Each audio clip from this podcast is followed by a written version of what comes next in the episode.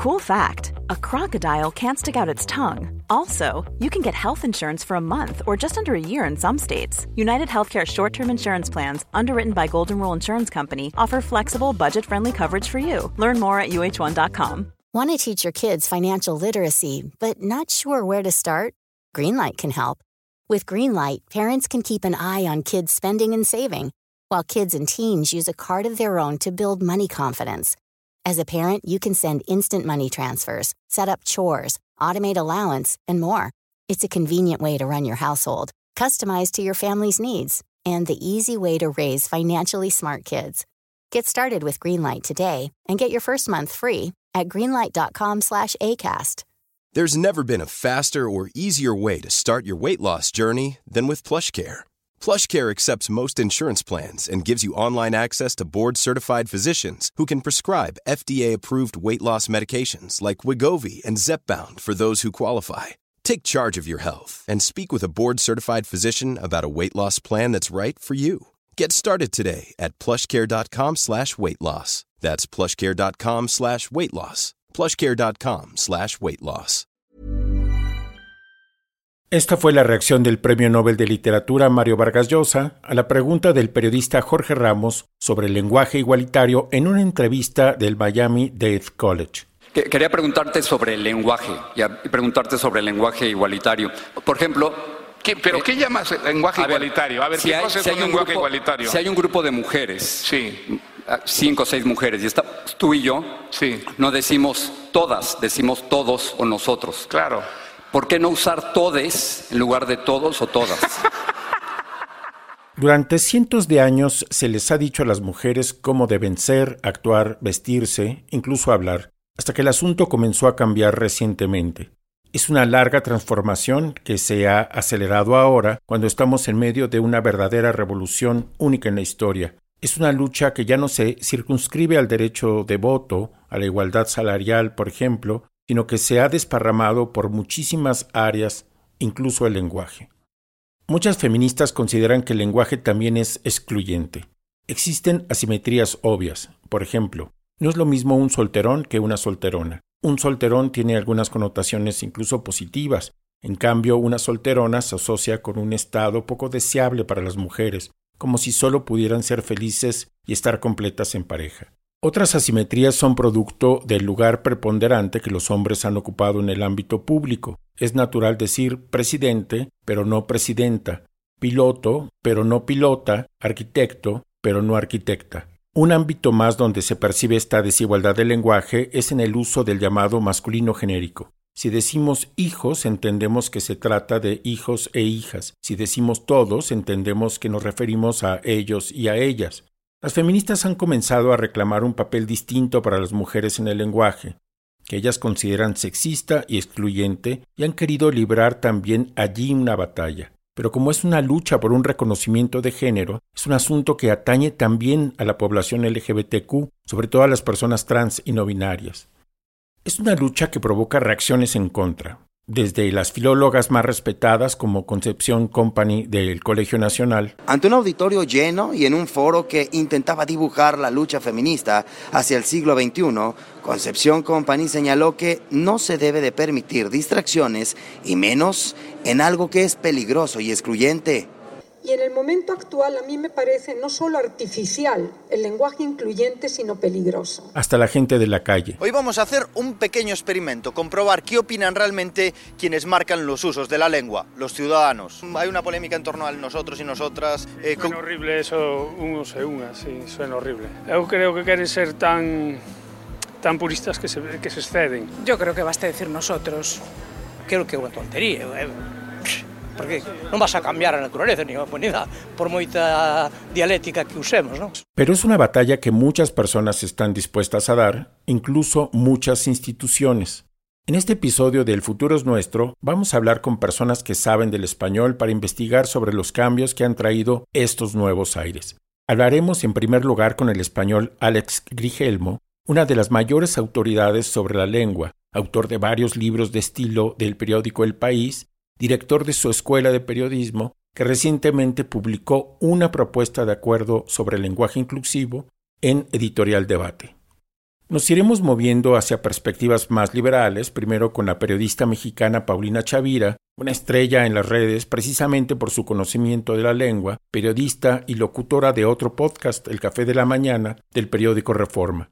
Y al final exploraremos lo que significa esta revolución para la mexicana Laurel Miranda, periodista trans. El futuro es nuestro. Yo creo que es importante mostrar nuestras corporalidades, estas corporalidades de la disidencia. Nos gusta siempre ir a la puerta de atrás, donde no está permitido. Somos parte de una revolución de las mentalidades. Tener que dar un paso extra nos hace sobresalientes. Estamos cambiando al mundo. Estamos hechos de diamantina, básicamente. Y no lo vamos a soltar. Y no lo vamos a soltar. Pertenecemos a una tradición sofisticada. Porque ¿qué es la vida sin sal y pimienta? Y en la cultura encontramos un espacio de libertad. El futuro es nuestro. Un podcast LGBT que inspira la diferencia. El futuro es nuestro. Eran las 4 de la tarde en la Ciudad de México, pero las 11 de la noche en España, y sin embargo, Grigelmo se conectó por Zoom para tomar esta entrevista una noche de mediados de junio. Puedo hablar sobre lenguaje, pero sobre el mundo LGTBI y todo eso, pues soy un, mero, un mero ciudadano que lo, que lo observa con, con cariño y con respeto, pero nada más. no, no lo tengo muy estudiado. Le pregunté qué lo había animado a intervenir en esta discusión sobre el lenguaje inclusivo. He venido presenciando un debate que en España ha sido en algunos momentos tenso, ¿no? Entre mm, personas del lado de la filología y, en la otra parte eh, personas en el lado del feminismo. Y, y veía que a veces eran posturas irreconciliables que sin embargo podían tener puntos de encuentro. Y yo me sentía en los dos bandos y pensé que podía entender a las dos partes y, establecer un puente, ¿de acuerdo? Quería saber qué opinaba de incluir al lenguaje dentro de las batallas por una sociedad menos desigual. La sociedad es, es injusta con las mujeres, lo ha venido siendo, lo ha venido siendo muchos, muchos años y, entonces es normal que, se identifique al lenguaje como parte de, de esa construcción social que es opresiva para, las mujeres.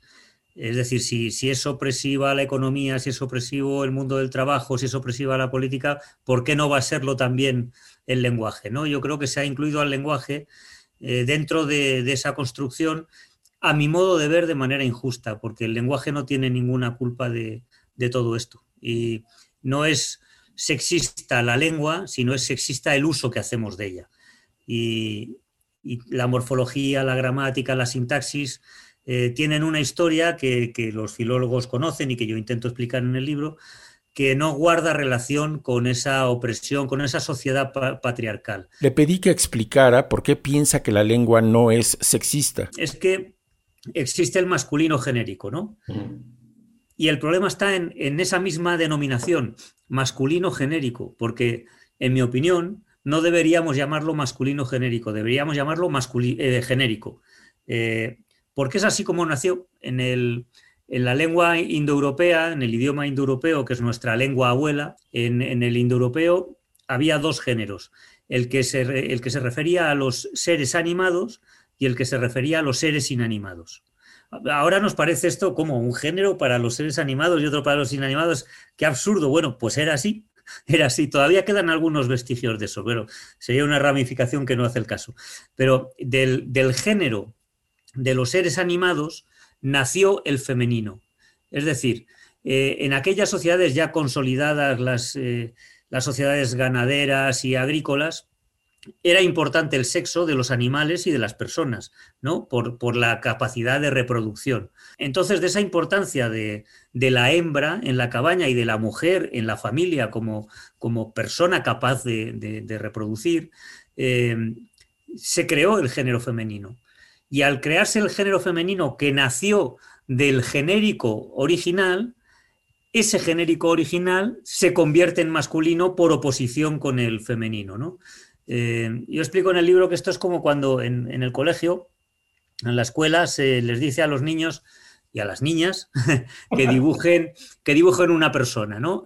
Harán un redondel en la cabeza, un palito eh, vertical el tronco, las piernas, los brazos, lo que todos hemos eh, dibujado de niños. Y si luego se les dice que en la hoja contigua dibujen una mujer, pues dibujarán un redondelito, el mismo tronco y le pondrán una falda con, ¿no? Y las dos piernas, como hemos hecho todos. ¿Hay algo de machismo en eso? Yo creo sinceramente que no, que fue un proceso de las lenguas en unas sociedades machistas, patriarcales, sin duda, pero no como consecuencia de eso. En su libro, Grigelmo revisa con detalle muchas propuestas de utilización del lenguaje inclusivo, algunas le parecen viables, otras no. Sí, bueno, hay propuestas eh, viables, por ejemplo, en, España, eh, lo que antes se llamaba el eh, Consejo General de Abogados, una organización profesional de los abogados, ahora se llama Consejo Profesional de la Abogacía. Bueno, es una mm, fórmula viable que no, no fuerza el sistema de la lengua, el genio de la lengua, nadie se siente incómodo con su tradición lingüística y cultural al utilizar eso. Lo que sí fuerza el sistema de la lengua es eh, decir continuamente mexicanos y mexicanas, niños y niñas, porque las concordancias sucesivas hacen insoportable el discurso. O sea, no se puede decir los niños y las niñas que hayan sido buenos y buenas, que salgan juntos y juntas y se vayan con sus padres y sus madres a ver a los abuelos y a las abuelas. Es, imposible hablar así. No pasa nada por, por duplicar, pero tampoco pasa nada por utilizar el genérico, insisto, mal llamado masculino genérico. Si no lo llamáramos masculino genérico y lo considerábamos, lo considerábamos simplemente una doble función de una palabra, como hay tantas, ¿no? Una palabra comprendida en otra. Veamos lo que pasa con noche y día, ¿no? Si yo digo, em, eh, pasé tres días en México, se entiende que pasé también las noches. La misma palabra sirve, sirve, para el todo y para la parte. El problema, claro, es que la noche no es una persona y que muchas mujeres se sienten invisibilizadas por el lenguaje. La invisibilidad viene dada por el contexto. Eh, es el contexto el que, el que influye en esto. Que yo digo, eh, España logró una medalla de plata en natación sincronizada, todo el mundo pensará que la medalla de plata la han ganado mujeres porque la natación sincronizada es un, deporte casi, casi reservado en, exclusiva a las mujeres. ¿no? Son los contextos los que nos hacen ver una, una, realidad. Las palabras, son, las palabras no son la realidad, son una representación de la realidad. La, la realidad se representa en ellas. Cambiemos la realidad, que es mucho más fácil que cambiar el lenguaje. Me parece más fácil lograr eh, eh, sociedades igualitarias que convencer a 600 millones de, de hispanohablantes de que digan tal o cual cosa. Pero justamente uno de los atributos de la democracia es que previene la dictadura de las mayorías, así que pregunté a Grigelmo qué le diría a personas para quienes es crucial hacerse visibles por medio también de la lengua, de la forma en que se expresan de sí mismos, como cuando usamos el morfema e para marcar un género neutro, o mejor, inclusivo en una palabra. Sí, pues les diría que se expresen como, como ellos consideren mejor para sus intereses y si quieren utilizar el morfema E porque eso los define, me parece perfecto. Entonces, exigir a los demás que tengan ese grado de concentración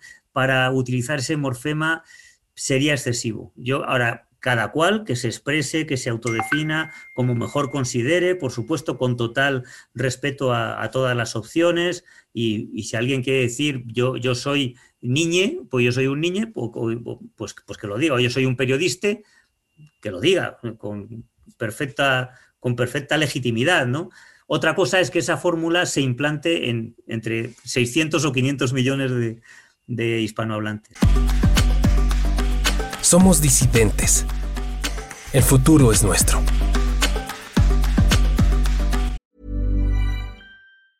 A lot can happen in three years, like a chatbot may be your new best friend. But what won't change? Needing health insurance. United Healthcare Tri Term Medical Plans, underwritten by Golden Rule Insurance Company, offer flexible, budget friendly coverage that lasts nearly three years in some states. Learn more at uh1.com.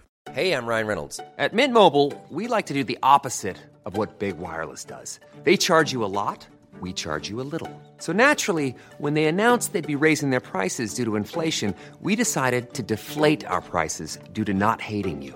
That's right. We're cutting the price of Mint Unlimited from $30 a month to just $15 a month. Give it a try at mintmobile.com slash switch. $45 upfront for three months plus taxes and fees. Promo for new customers for limited time. Unlimited more than 40 gigabytes per month. Slows. Full terms at mintmobile.com. Many of us have those stubborn pounds that seem impossible to lose, no matter how good we eat or how hard we work out. My solution is PlushCare PlushCare is a leading telehealth provider with doctors who are there for you day and night to partner with you in your weight loss journey. They can prescribe FDA-approved weight loss medications like Wagovi and Zepbound for those who qualify. Plus, they accept most insurance plans. To get started, visit plushcare.com slash weight loss. That's plushcare.com slash weight loss.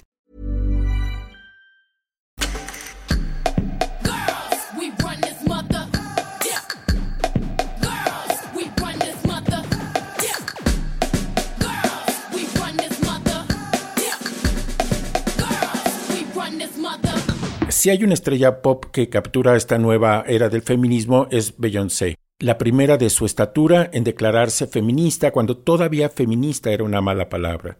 Apropiarse de malas palabras, por cierto, es algo que sabe hacer muy bien la comunidad LGBTQ.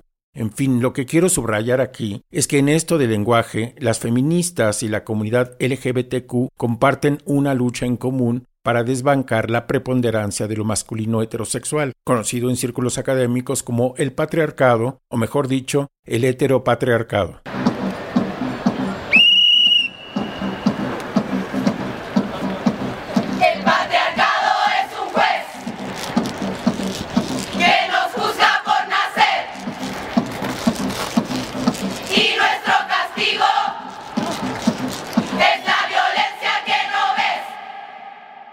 Bueno, es hora de presentar a Paulina Chavira. Ella está de acuerdo de que es hora de que juntos echemos la luz sobre esta violencia invisible. Pero como esta lucha de, de, quienes hemos sido eh, oprimides o marginades, ¿no? O sea, que no estamos ahí en el centro y que no se ha hablado de nosotros, pues es como muy lindo unirnos y decir, pues vamos, esto tenemos en común, ¿no? Y, es, y vamos a luchar por esto. Feministas que dicen, no, es que con esto, ¿no? Por ejemplo, con el uso de la E, nos están borrando, ¿no? Este, y ya no estamos, este, las mujeres ahí presentes, ¿no? O sea, yo creo que no, no, al contrario. O sea, creo que una de las cosas que habría que, que, que entender es que, pues sí, obviamente hay, hay diferencias, ¿no? Pero hay una cosa que nos une a todas las personas y es precisamente que somos personas y tenemos diferentes características, ¿no? O sea, pues en este caso, eh, no sé, yo soy una mujer con discapacidad, por ejemplo, ¿no? Tú eres una persona homosexual, pues ya está, es el momento de unirnos, ¿no? Y de, y de poder, pues no sé, pues justamente tirar al patriarcado. Paulina, además de ser una influyente periodista, es una persona que perdió la parte de una pierna por un cáncer prematuro. Quería saber cómo ella comenzó a interesarse por el lenguaje inclusivo o igualitario, como ella prefiere llamarlo. Me dijo que en 2011 comenzó a interesarse por la lengua en general cuando hizo corrección de estilo para Editorial Planeta y se convirtió en una purista para sacar credibilidad. Obviamente, dentro de todo eso que había ahí, estaba que el masculino genérico nos incluye a todos, ¿no? Y así, uso todos con toda la premeditación, alevosía y ventaja. Acabé dando un curso en Guadalajara en, escuela plural. Y cuando llegué ahí, eh, fue el primer curso, y digo, ya te puedo decir, como llevaba como cuatro años dando cursos, en donde me cuestionaron por qué el masculino genérico, o sea, que en realidad no, no nos incluía a todas las personas, que no que había personas que no se sentían eh, visibilizadas ahí y fue, o sea, me acuerdo que en ese momento cuando estaba en el curso fue así como un o sea, fue muy fuerte para mí porque la, nunca nadie me lo había cuestionado así de frente. Y yo tampoco tenía como una respuesta tan tajante. Y leí un libro que a mí me parece, y creo que, y lo sigo recomendando hasta el momento, o sea, como la entrada más justa, más equilibrada al lenguaje igualitario, que es el manual de comunicación no sexista del Instituto Cervantes. Y definitivamente ya donde fue así el cambio brutal fue cuando estuve haciendo la edición y la corrección para The New York Times en español, porque entonces ahí sí había que pensar en alternativas que no había en español. Y ahí fue. Entonces fue hace poco, es reciente, más o menos, como cinco años. Le pregunté cómo se podía explicar que el lenguaje fuera también un campo de batalla. Pues porque al final el, el, la lengua es poder, ¿no? O sea, las palabras son poder. Eh, tú escoges ciertas palabras, seleccionas las palabras con las que te vas a dirigir a las personas porque sabes que pueden tener cierta resonancia, porque pueden tener un significado o precisamente omites ciertas palabras para no eh, causar cierta impresión o para no causar cierto rechazo. O sea, sabemos que las palabras tienen ese poder. Entonces me parece también como muy inocente que la gente diga, ay, no, es que esto del lenguaje de género es una lucha de poder.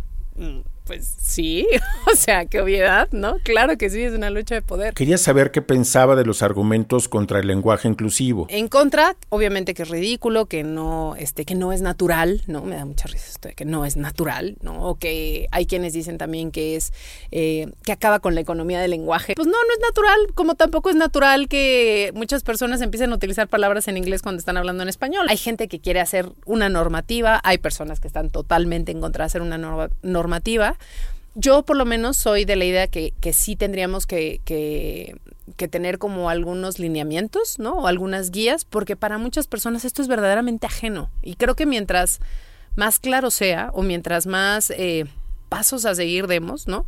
Eh, pues puede ser muchísimo más, eh, puede incidir más en las personas. Y las personas pueden decir, ah, yo puedo utilizar esto, sí, va conmigo, ¿no? O de plan decir, no, esto no lo quiero utilizar. Entonces eso a mí me parece que es, es un fenómeno maravilloso de observar y de participar en él. Hace unas semanas tomé un curso que Paulina dio sobre el lenguaje igualitario donde quedó claro que esta lucha se hace más aguda entre personas que se identifican como no binarias. Las personas no binarias no se identifican ni con el masculino ni con el femenino, o no solo con el masculino y no solo como el con el femenino, ¿no? O sea, tienen una, una concepción del género muy fluida, ¿no? También se les conoce como personas de... o sea, digamos que dentro de esa sombrilla, ¿no? Podríamos decir de, de personas no binarias están las personas de género fluido, o también se les conoce como gender queer, o gender queer, no sé, siempre digo mal gender, no, no, no sé, no es, mi, no es mi lengua, disculpen. Hacemos un mundo mejor. El futuro es nuestro. El futuro es nuestro.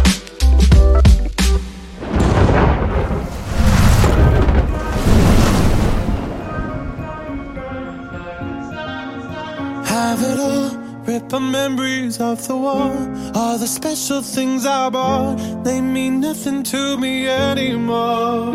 But to you, they were everything we were. They meant more than every word. Now I know just what you love me for. Mm. Take all the money you want from me. Hope you become what you want to be. Show me how little you care, how little you care, how little you care. You dream of glitter and gold. My heart's already been sold. Show you how little I care, how little I care, how little I care. My diamonds leave with you. You're never gonna hear my heart break. Never gonna move the dark ways. Baby, you're so cruel. My diamonds leave with you. Él es Sam Smith, una de las más importantes figuras públicas en declararse una persona no binaria. Cuando hizo su anuncio público, pidió que para referirse a él se usaran los pronombres neutros. Así lo reportó la cadena Telemundo. Bueno, empezamos con Sam Smith, quien hizo una publicación en la que dejó saber que le gustaría que de ahora en adelante se le llamara por they o them para no especificar su género. El cantante de How Do You Sleep eligió Instagram para decidir y decir lo siguiente. Después de toda una vida estando en guerra con mi género, he decidido aceptarme por quien soy dentro y fuera. Estoy tan emocionada y privilegiada de estar rodeada de personas que me apoyan en esta decisión, pero he estado muy nerviosa al anunciar esto porque me preocupo demasiado por lo que la gente piensa. Sobre todo las personas trans y no binarias, por un lado, han propagado el uso del morfema E como alternativa al masculino O y el femenino A de muchas palabras, por el otro nos han hecho pensar en un pronombre distinto, neutro, diferente al él o ella. Es un asunto que en inglés se resolvió con el uso del they en singular, pero que en español se ha traducido erróneamente como ellos, ellas, y no es así, debería de ser ella o ellas. Así lo explica Paulina. Y en inglés ha habido una reflexión sobre esto. O sea, me encantaría, te digo, tener como estos datos del español. Pero en inglés ha habido una reflexión ya de mucho tiempo, de siglos incluso, de cómo podemos, eh, o bueno, yo no, cómo ellos pueden contrarrestar, o ellas en este caso, pueden contrarrestar ese binarismo en el inglés. Y eh, resulta que allá por el siglo XVII, eh, pues había poetas, había eh, poetisas también, ¿no? Evidentemente, pero había eh, o, personas que se dedicaban a escribir lo que tú quieras, ¿no? No, no nada más poemas, que decían, oye, ¿por qué estamos utilizando el he cuando no quiero marcar el género de la persona a la que me estoy refiriendo? Cuando no, no necesariamente tiene que ser, ¿verdad? o sea, un hombre o tiene que ser una mujer, ¿no? Puede, puede aplicar como para cualquier persona. Entonces, ahí en ese momento se utilizaba el they, que para que en español traduciríamos como ellos y ellas, ¿no? En nuestro binarismo, este, pues tiene un uso en singular, o sea, en lugar de ser plural, pues tiene un uso en singular, que es they, singular they. Pero a mediados de la década pasada, este debate se actualizó. Recuerdo el caso ahora de una, de una maestra en Florida eh, que al presentarse a sus alumnos lo que les dijo fue, este, hola, mucho gusto, eh, yo soy fulanita de tal, soy una mujer trans y les pido que los pronombres que usen para mí sean ella, ¿no? Retoman este uso del they en singular. Y cuando retoman este uso del they en singular, eh, pues hay un cambio. ¿Por qué? Porque entonces cambian la estructura gramatical. If you had to wear my shoes, you'd probably take them off too.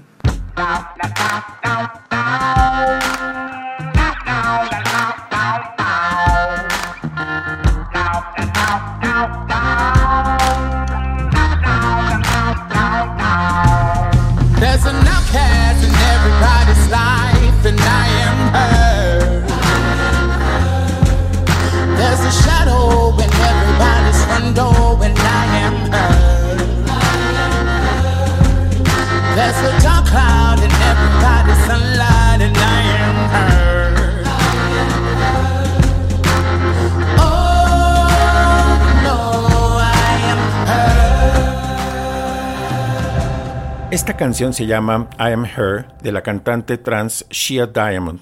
Ella explicó en su blog que en I Am Her ella quería mostrar que no importa cómo el mundo la tratara, seguirá siendo fiel a su identidad como ella. Lo que estoy tratando de decir es lo siguiente. Lo que para algunas personas tal vez sea un asunto gramatical, para otras es un tema absolutamente identitario. Por eso hablé con Laurel Miranda, que prefiere el pronombre ella y usa el lenguaje igualitario en la forma de comunicarse con su audiencia. Soy Laurel Miranda, periodista, comunicóloga, también docente, doy clases en la Facultad de Ciencias Políticas y Sociales de la UNAM, precisamente de periodismo multimedia. Y para mí, bueno, pues es muy importante, como ya tú decías, el tema del lenguaje igualitario porque me identifico como una mujer trans, lo digo abiertamente, soy visiblemente una mujer trans y creo que nos merecemos un lenguaje que dé cabida justamente a todas las identidades posibles, ¿no? Eh, al final del día, el lenguaje lo que ha hecho justo eh, de forma histórica es comenzar a nombrar eh, no solamente identidades, sino también conceptos que en el pasado no se nombraban. Le pregunté desde cuándo había comenzado a usar el lenguaje igualitario. Yo podría decir que por ahí de 2017 fue que comencé a utilizarlo, porque por mi formación como comunicóloga, eh, por mi formación también como periodista, yo mostraba cierta reticencia al uso del lenguaje igualitario en algún punto de la vida, ¿no? Por justamente las reglas gramaticales, la economía del lenguaje, en fin, pero cuando comencé a adentrarme en los temas del feminismo fue que me di cuenta de que sí es muy importante eh, pues problematizar también eh, el qué se nombra y cómo se nombra. En el momento en el que comencé a tener un espacio de opinión, me enfrenté a una disyuntiva de ¿voy a utilizar el lenguaje igualitario o no? ¿No? Y pues nada, al final decidí que sí por una reivindicación de, de, mis principios, de aquello en lo que creo. También le pregunté cómo creía que cambiaba su entorno al usar este lenguaje. Eh, veía hace poco un documental en, en Netflix que habla de, de, lo poderoso que es el lenguaje, porque en muchas ocasiones se dice, bueno, pues es que necesitamos entrevistas con científicos, ¿no? Y entonces todo el mundo comienza a dar nombres de, de varones, de hombres, y no es sino hasta que se desdoble el lenguaje y dice, bueno, pueden ser científicos o científicas. Y entonces en ese momento comenzamos también ya a pensar en claro la posibilidad de incluir a mujeres. De ahí tomé la decisión de emplearlo en mis, en mis columnas de opinión. Y, y pues creo sobre todo que la riqueza de nuestra lengua es precisamente la de nombrar aquellos cambios sociales que vamos teniendo. ¿no? También creo que nos encontramos en un punto de la historia en donde comenzamos a reflexionar y comenzamos a pensar en que existen identidades más allá de lo masculino y de lo femenino. Al final quería saber si se sentía optimista con la gradual extensión del uso del lenguaje igualitario. Yo sí soy positiva, soy optimista. Eh, si, ponemos, si nos ponemos a pensar un poco en el año 2000, cuando por entonces nuestro presidente comenzó a desdoblar eh, el lenguaje en masculino y en femenino, pues a muchas personas nos daba risa, ¿no? Yo iba en la secundaria y mis maestros, mis maestras se burlaban de, de esta situación.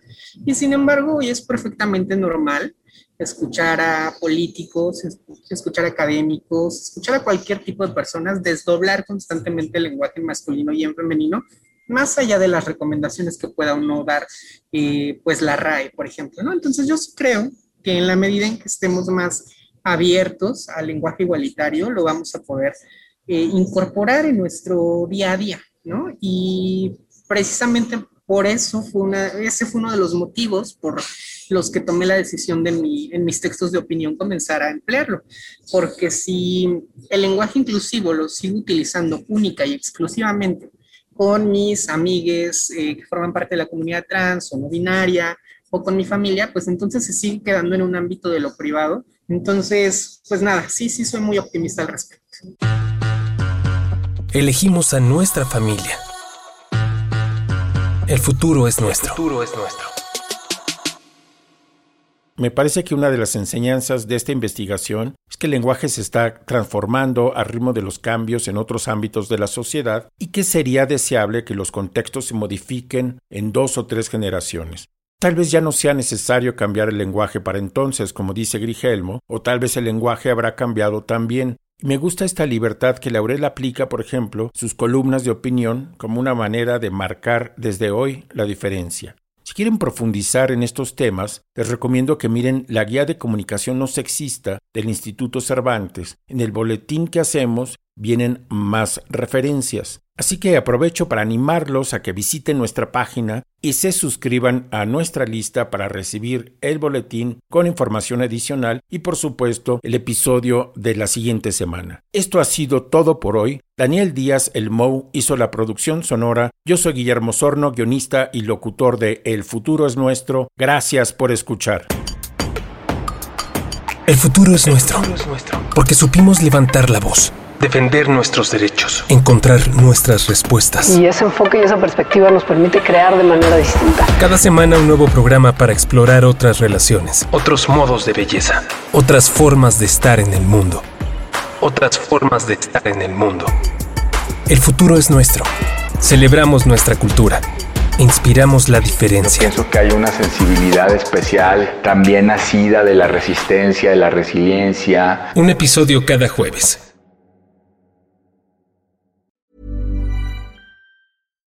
If you're looking for plump lips that last, you need to know about Juvederm lip fillers. With Juvederm Volbella XC and Juvederm Ultra XC, your lip look, whether it's subtle or bold, can last up to one full year with optimal treatment and no additional maintenance. Find a licensed specialist and see if it's right for you at juvederm.com today. That's J U V E D E R M.com. Add fullness to lips in adults over 21 with Juvederm Volbella XC or Juvederm Ultra XC. Do not use if you have severe allergies or a history of severe allergic reactions, or if you're allergic to lidocaine or the proteins used in Juvederm. Tell your doctor if you have a history of scarring or taking medicines that decrease the body's immune response or that can prolong bleeding. Common side effects include injection site redness, swelling, pain, tenderness, firmness, lumps, bumps, bruising, discoloration, or itching. As with all fillers, there's a rare risk of unintentional injection into a blood vessel, which can cause vision abnormalities, blindness, stroke, temporary scabs, or scarring. For full important safety information, visit juvederm.com.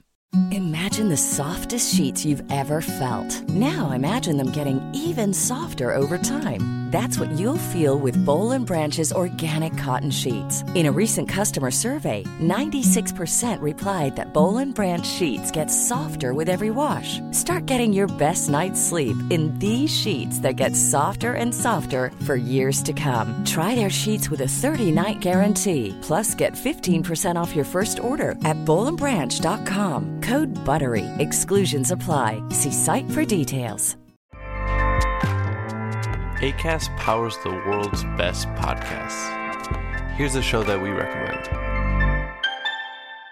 The Real Housewives is a guilty pleasure for most, but if you're looking to not feel guilty about that pleasure, tune in to Everything Iconic with me, Danny Pellegrino, where I break down all the messy moments and behind the scenes antics of Bravo's popular franchise. And on Everything Iconic, I also interview celebrity guests like Kelly Ripa, Kiki Palmer, Drew Barrymore, Cameron Diaz, and more about their guilty pleasures, their past work, and so much more.